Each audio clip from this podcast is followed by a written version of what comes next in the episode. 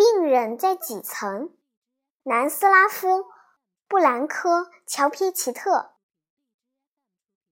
著名的亚纳医生，家里的电话响个不停。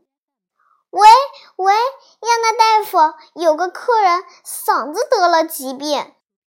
客人？什么客人？是外国人吗？对对，一点儿不错，是刚从非洲来的。我马上过去，请告诉我什么地方在几层？几层？嗯嗯，他病得很厉害，可能是二层或者三层。亚娜大夫觉得很奇怪，什么什么？到底是几层？